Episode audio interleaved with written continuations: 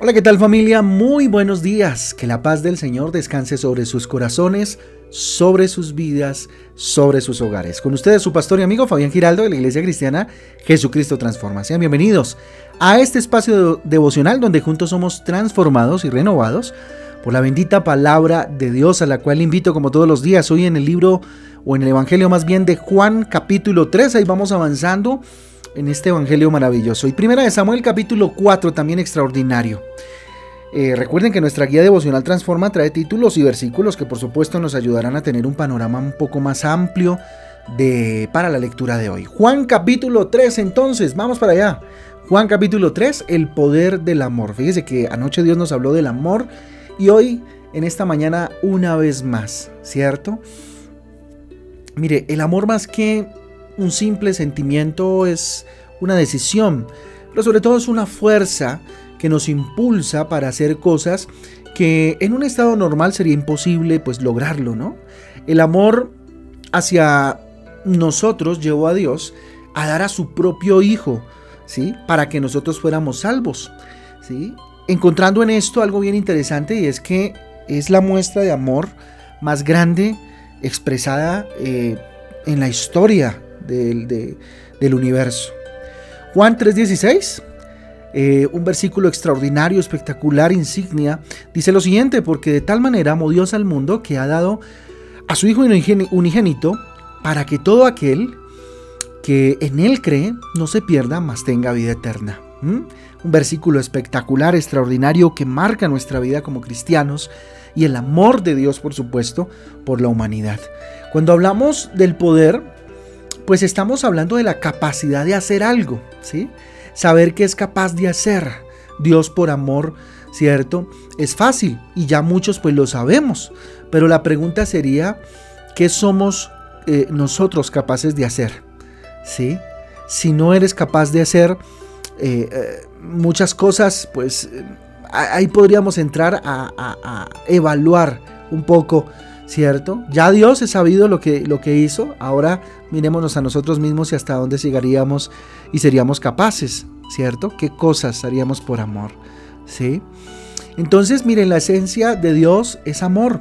Primera de Juan capítulo 4 versículo 8 dice, el que no ama no ha conocido a Dios porque Dios es amor. ¿Sí? La única forma de tener eh, una perfecta convivencia es con amor y el amor de Dios. El que conoció a Dios, el que conoce el amor de Dios, el que interioriza el amor de Dios, pues lo entiende. Y a eso estamos llamados a través de la palabra de Dios, ¿cierto?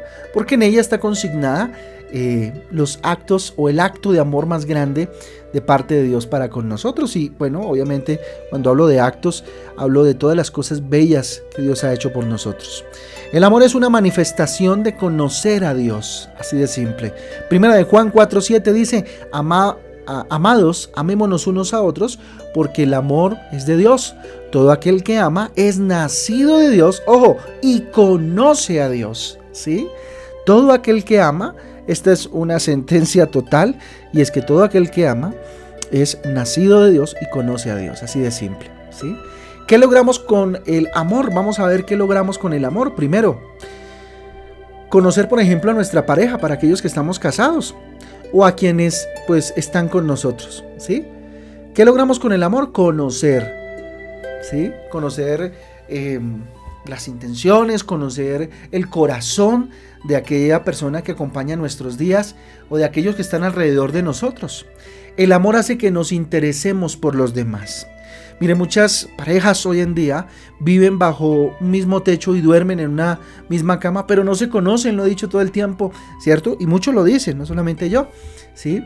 No se conocen, no se conocen, han permitido que cosas medien y los distancien y terminen siendo dos perfectos desconocidos. Segundo punto importante entonces de que eh, logramos con el amor, ¿sí?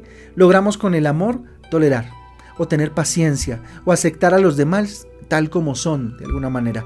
Colosenses capítulo 3, versículo 13 dice, soportándoos unos a otros y perdonándoos eh, unos a otros, si alguno tuviere queja contra otro, de la manera que Cristo os perdonó, así también hacedlo vosotros. Clarísimo, clarísimo. Mire, cuando cuando nos casamos o cuando convivimos con alguien, pues van surgiendo cosas de su personalidad que posiblemente pues no nos gustan. Y no necesariamente con los que convivimos, también con los que trabajamos, también con la familia, ¿cierto? Extendida, ¿sí? Pues hay cosas que no nos gustan y que antes pues no lo considerábamos, eh, no, lo, no lo conocíamos de esa persona, más cuando estamos en el matrimonio, ¿sí? Solo el amor definitivamente permite que nos podamos soportar, ¿cierto? Tener paciencia y llevar pues las cargas de los unos, los unos y los otros, ¿sí? Tercer punto importante, ¿qué logramos con el amor? Dar más de lo que somos capaces de dar. ¿sí? Recuerden ese versículo que he repetido muchas veces en este espacio, Lucas 17:10. Así también vosotros cuando hayáis hecho todo lo que os ha sido ordenado, decir siervos inútiles somos, pues lo que debíamos hacer hicimos. ¿sí?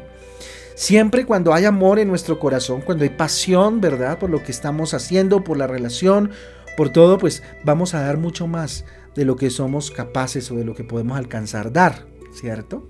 Cuarto punto, ¿qué logramos con el amor? Disfrutar lo que hacemos, ¿sí?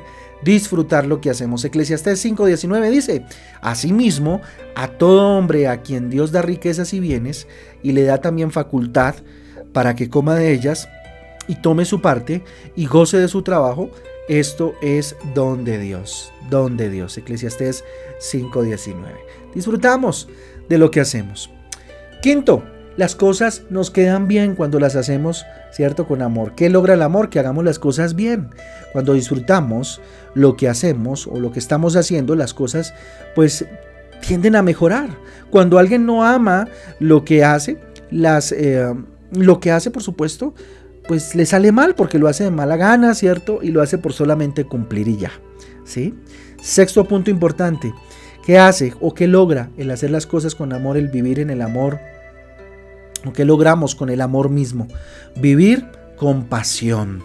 Jeremías 29 dice, dije, no me acordaré más de él ni hablaré más en su nombre. No obstante, había en mi corazón como un fuego ardiente metido en mis huesos, traté de sufrirlo y no pude. ¿Mm? Tremendo, mire, la pasión es como un fuego dentro de nosotros que nos obliga a hacer inclusive lo que no queremos hacer. Nos, nos motiva, nos empuja a hacer cosas impresionantes. ¿Sí? El amor de Dios, el amor que Dios pone en nuestro corazón. Si tú eres un apasionado por lo que haces, posiblemente, pues, o apasionada, ¿cierto? Posiblemente te puedes cansar, claro, como todos. Y hasta habrá momentos en los cuales queremos tirar la toalla, ya no quiero continuar, ¿cierto? Pero la pasión le hace reaccionar y vuelve a empezar, ¿sí? Porque hay pasión, porque hay amor, eso lo logra el amor. Séptimo punto importante, subir nuestra autoestima, eso logra el amor. Mire, cuando nosotros nos amamos eh, o amamos a alguien, pues nos sentimos importantes, ¿sí? Eh, los hombres nos sentimos príncipes y las mujeres, por supuesto, todas unas doncellas, unas princesas, ¿sí? Primera de Pedro capítulo 2, versículo 9 en la parte A dice, mas vosotros sois qué? Linaje escogido, real sacerdocio, nación santa, pueblo adquirido por Dios, para que anunciéis las virtudes de aquel que os llamó de las tinieblas a la luz admirable, ¿sí? El amor hace que suba nuestra estima, ¿sí? Y hablo del amor que, de Dios que nos pondera de alguna manera a través del acto de amor de Jesucristo. ¿Sí? Y eso nos hace sentir cómodos, nos hace sentir eh, aceptados, amados y, nos hace sentir, pues por supuesto, eh, unos príncipes a los varones y unas princesas, ¿cierto? Con todas esas cosas lindas que nos dice el Señor. Además nos ayuda a enfrentar los retos de la vida, ¿sí? Cuando hay amor en nuestro corazón, cuando el amor trae esos resultados maravillosos, cuando logramos algo con el amor, pues tiene que ver precisamente con ayudar a enfrentar esos retos y esos desafíos de la vida. No importa cuán difíciles sean las cosas, con amor, el amor de Dios, pues nos enfrentamos a cualquier obstáculo y de seguro lo atravesaremos. Filipenses 4:13 dice, todo lo puedo en Cristo que me fortalece. El que me amó a lo sumo, ese nos fortalece. 9. Nos hace perdonar y pedir perdón. Cuando logramos el amor, por supuesto, pedir perdón no nos va a costar y perdonar mucho menos. Efesios 4:32 dice, antes sed benignos unos con otros, misericordiosos, perdonándoos unos a otros como Dios también os perdonó a vosotros en Cristo. Así que si no has perdonado, hoy es el día de perdonar, ¿cierto? Si no has pedido perdón, hoy es el día para pedirlo. Décimo y último, ¿qué logramos con el amor? Nos damos otra oportunidad cuando fallamos. Y se la damos inclusive a los demás cuando también nos fallan. ¿sí? Tal vez te ha fallado alguien, tal vez alguien cercano te falló, te dolió. Pero ¿quién eres tú para no darle otra oportunidad? Si Dios mismo te la dio. Segunda de Corintios 4:8 dice estamos atribulados en todo, mas no angustiados, en apuros, mas no desesperados, perseguidos, mas no desamparados, derribados, pero no destruidos. Dios nos da otra oportunidad. ¿Por qué nosotros no damos otra oportunidad? El amor logra eso. ¿sí? El amor es mucho más, insisto, que una mera emoción. El amor es una fuerza, es una decisión que genera más bien una fuerza en nuestro corazón que nos impulsa a hacer cosas que normalmente no pudiésemos alcanzar, no pudiésemos hacerlo. El amor embellece nuestra alma, embellece nuestro rostro, nuestro rostro. Así que nunca dejes de amar y permite que te amen. Nunca dejes que Dios derrame su amor sobre ti. Nunca dejes, eh, perdón, nunca te permitas no aceptar que Dios derrame su amor sobre ti. Acepta ese amor y, muéstralo a los demás, No por enorgullecerte, sino por eh, derramar ese amor de Dios a través de tu vida. Vamos a orar. Bendito Dios, te damos gracias, papá, por tanto, tanto amor, Señor.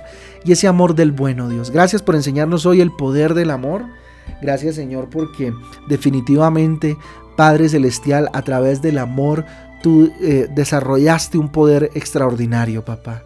Ayúdame, Señor, a conocer más a los que tengo alrededor, a mi esposita, a mi esposito, dígale, Señor, a mis hijos, a mi familia. Bendito Padre. Ayúdame a ser un poco más paciente, más tolerante, a aceptar, Señor, a, los demás como son, bendito Padre, eh, procurando, por supuesto, ser ayuda, bendito Dios, en ese proceso de cambio. Bendito Padre, aquí estoy, dígale. Aquí estoy, bendito Dios. Ayúdame a dar más de lo que puedo llegar a ser capaz, a disfrutar más lo que hago, a apasionarme con todo mi corazón, Dios, para que las cosas queden bien. Y no para enorgullecerme yo, dígale, sino para darte la gloria a ti. Ayúdame a vivir con pasión, Dios, todos los días, que sean un reto, un desafío, una alegría, un gozo, bendito Dios. Subirme la autoestima, oh Padre Celestial, la pongo en tus manos, Dios. Tal vez, Señor, hay cosas que han bajado un poco mi autoestima, pero el sentirme amado por ti, Señor, me hace feliz y me hace, bendito Dios, eh, grande, papá. Ayúdame a enfrentar cada reto en mi vida con amor, a perdonar, a pedir perdón, bendito Dios, y gracias por darme otra oportunidad y permitirme, Dios, hacer lo mismo con otros. A ti la gloria, a ti el poder, consagramos este día para tu gloria y tu honra. Te lo pedimos en el nombre de Jesús y en el poder del Espíritu Santo de Dios. Amén y amén. Amén y amén familia, el devocional transforma. Un abrazo para todos, Dios me los guarde, Dios me los bendiga y que tengan un día espectacular. Mañana recuerden 7 de la noche nuestra reunión presencial de matrimonios, donde vamos a ver la gloria de Dios, por supuesto. Un abrazo para todos, Dios le bendiga. Chau, chau.